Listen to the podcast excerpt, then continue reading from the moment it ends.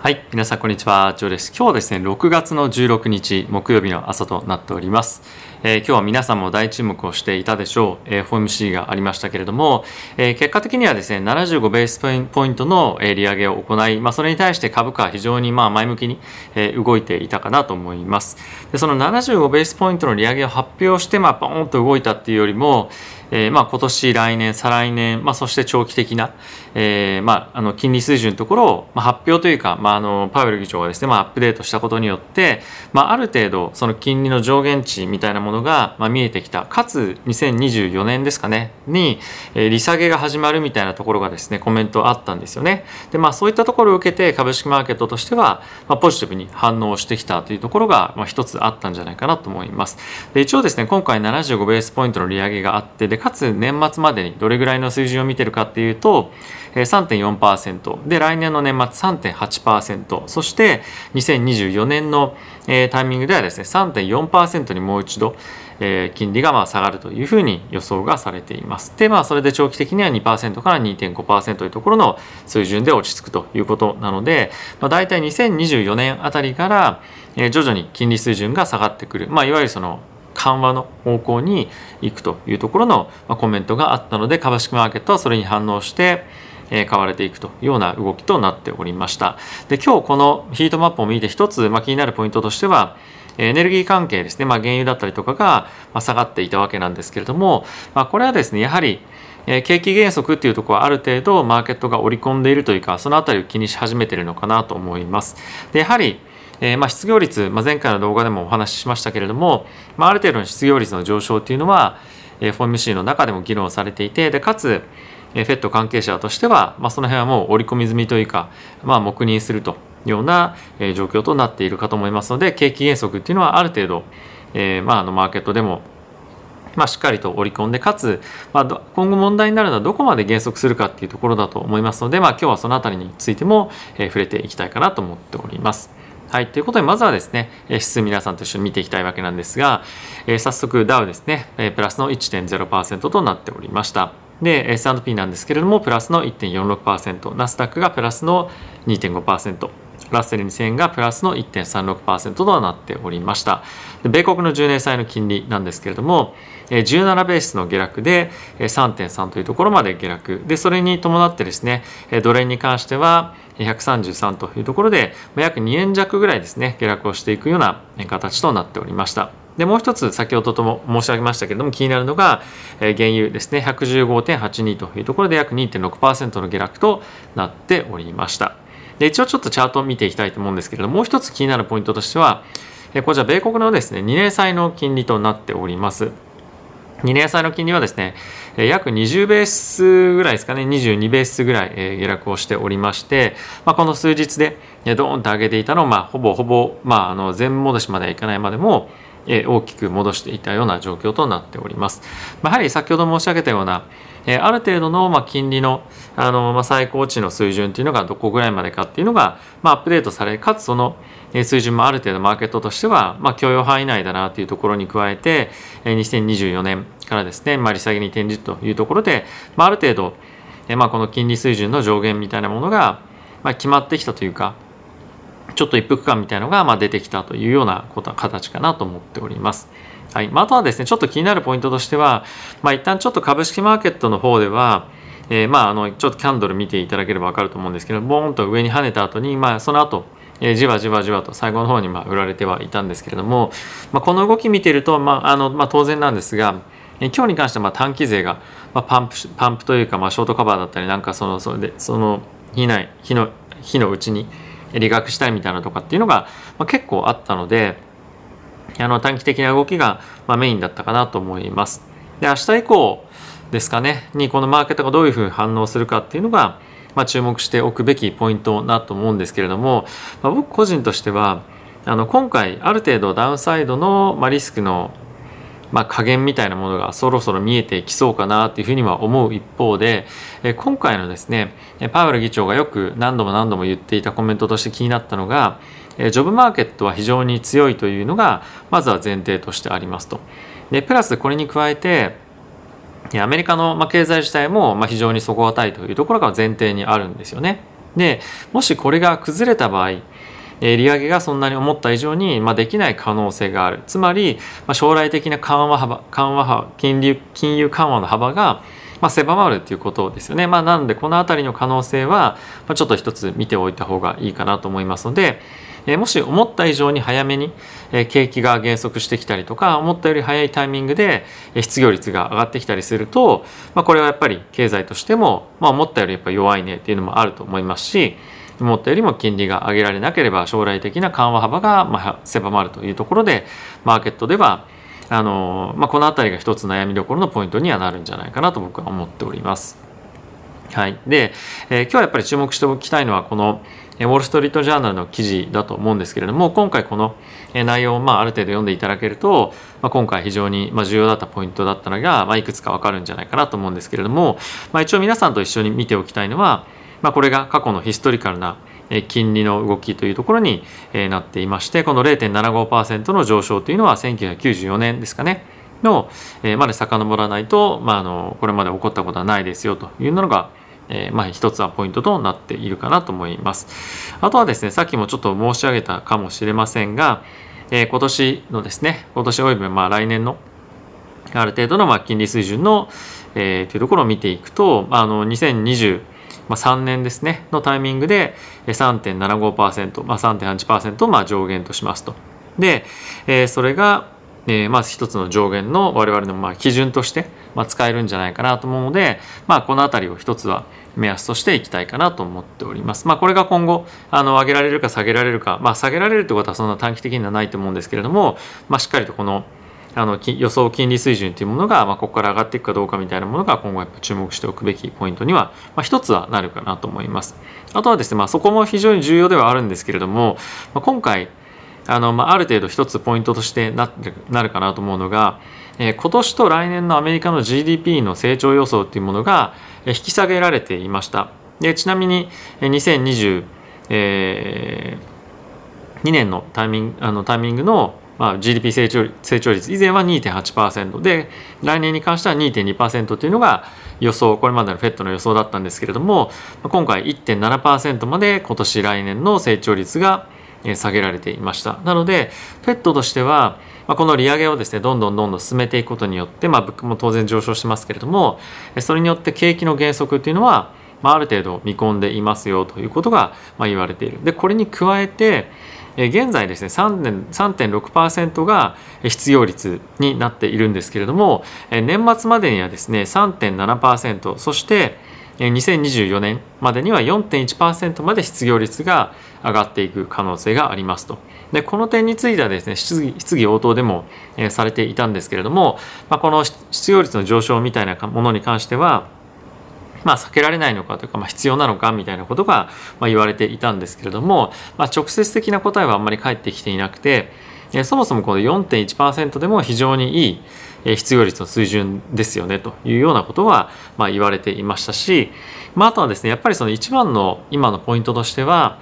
経済の成長率を高く維持するというよりもソフトランディングを狙いながらも物価上昇をやはり抑え込むことの方が非常に重要ですよということがコメントとして言われていました。でプラスソフトランディングに関しては、まあ、より今難しい状況に、まあ、物価上昇が加速度的になってきているので難しい状況になっていますというような言及もありました。なのでまあこの辺りを見てみるとやはり景気減速に関してはまず避けられませんと。でかつもう失業率の上昇にも、えー、まあ今期待がされているというかもう確実にそこはマーケットとしては、まあ、あの心の準備をしておかなければいけない。で、え、さっきも申し上げた通り、まあ、今後の、え、物価上昇の、ま、速度によっては、まあ、の7月に発表される、ま、数値自体によっては、え、7月のタイミングで、え、利上げ幅50もしくは75っていうのがありえますよというような今ことになっていてマーケットとしては今のところ75ベースポイントがメインのシナリオになっているような状況となっておりますなのでまあこれがですね50ベースポイントの利上げにもしとどまるようなことがあれば、まあ、ある程度その物価上昇の、ま、速度みたいなものが、少し緩やかになってる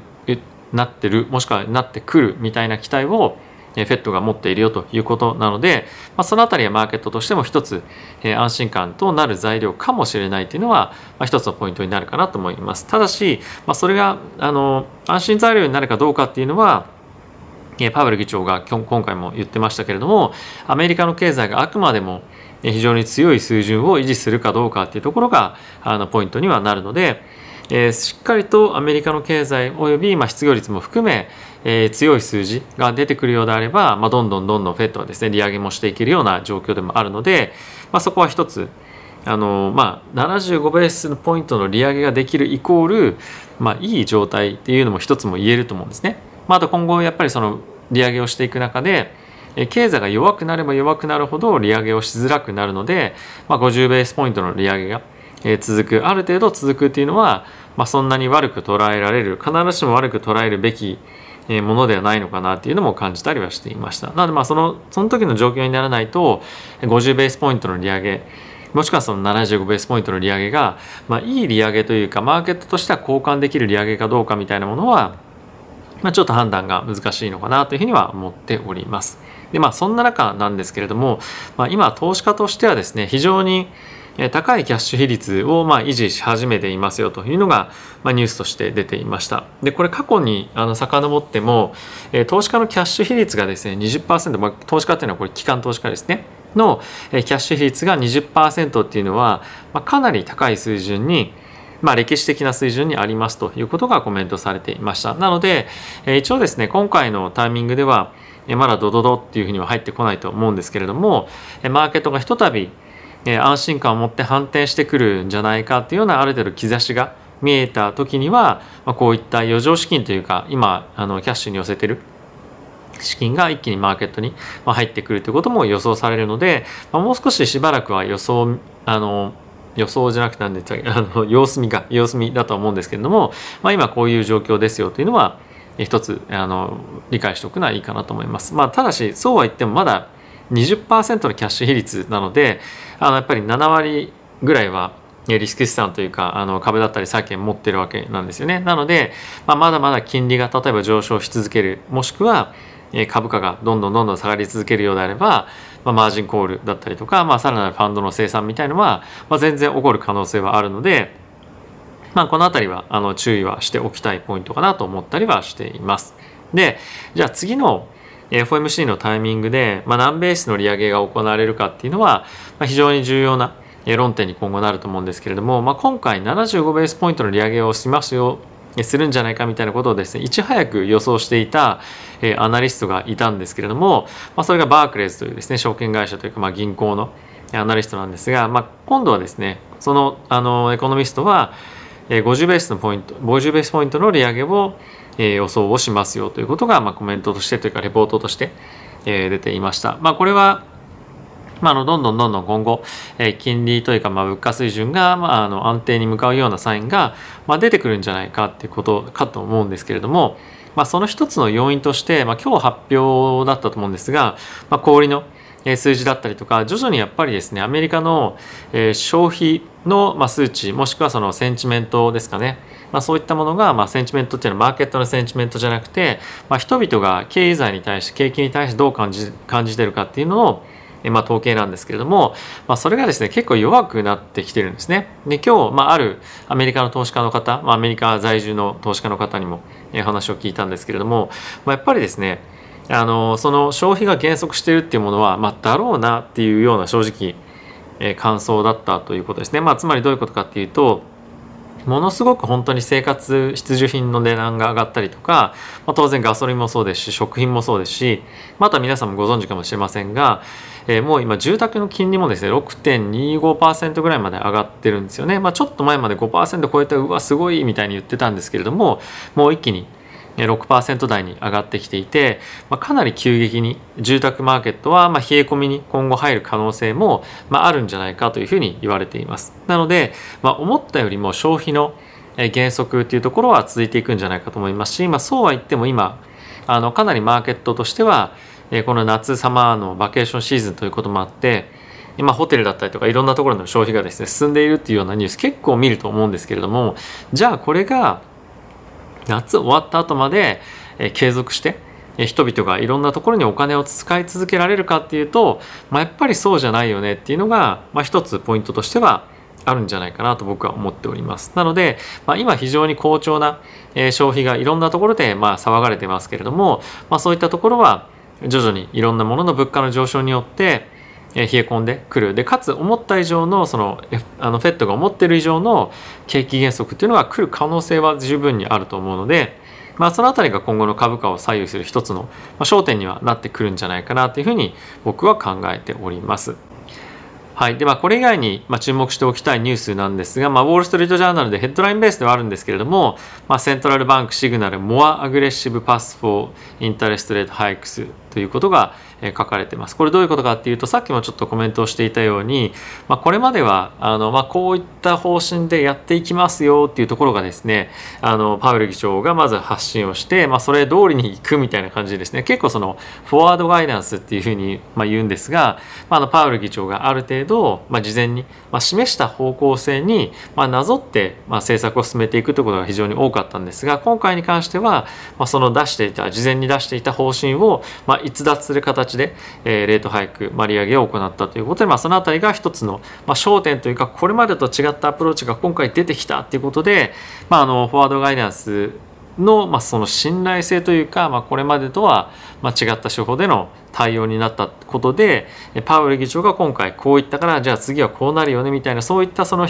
マーケットのコミュニケーションが、まあ、少しズレが生じる可能性があるところに対して、まあ、危惧をしているというかあの注目がまあ、一つ出てきたポイントだったんじゃないかなと思います。はい。で、えこちらブルームバーグの記事になっているんですけれども、まあ、こちらはですね、僕があのヘッドラインもろもろ読んだ中では、やっぱり先ほど、えー、皆さんにご紹介をした、まあ、バークレーズのアナリストの、まあ、コメントが非常に、まあ、あの注目すべきポイントだったかなと思います。まあ、あとはですね ECB の緊急の会合とかもいろいろもろもろあるんですが、まあ、まずはやっぱりアメリカのところのえーまあ、コメントだったりとかそういったところの方がやっぱり重要にマーケマーケットにとっては重要なインパクトにはなってくるかと思うので、まあ、あの ECB の担当者に非常にまあ、申し訳ないんですけれどもそのヨーロッパの景気減速っていうのはある程度もまあ織り込まれてるっていうとちょっと語弊があると思うんですがさらなる急速な、えー、景気減速っていうのはヨーロッパの方でまああっても全然おかしくないよねと。まあ、なので、まあ、その辺りよりもそのアメリカの景気の今後、まあ、方向性がマーケットの行方をですね決めると言っても過言ではないと思うのでまずはメインに、ね、アメリカがどういうふうに動いていくのかそしてそれに対して株価がどう反応していくかっていうところの方がまずは注目すべきポイントかなというふうには思っております。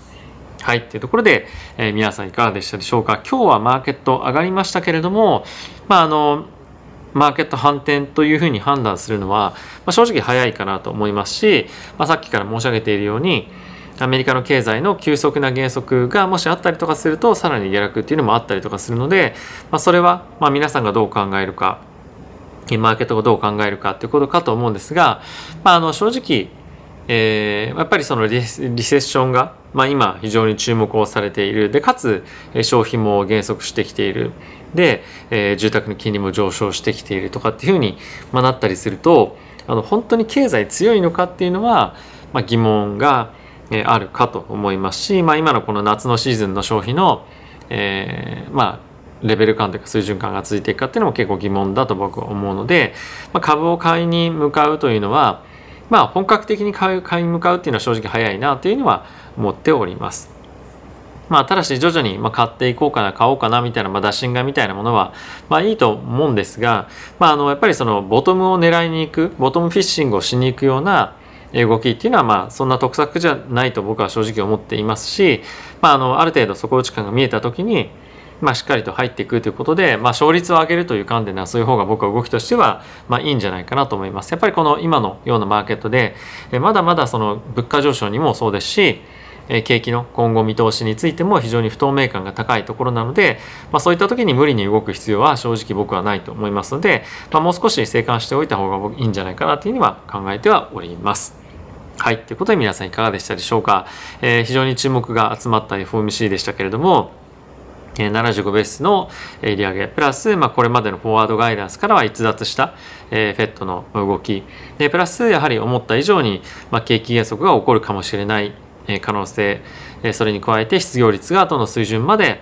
今年一応3.7%というふうに言っていて、まあ、まだ半年あるのであの本当にそこまでで収まるのかっていうのは一つの焦点になるかと思います。でもしかすると思った以上に失業率がどんどんどんどん上がってきてしまうと思った以上の、え、利上げができなくなることによって将来的な利下げ幅が、え、そんなに取れないということで、まあ、それマーケットにとってはネガティブなことになってくると思うので、まあ、今後非常に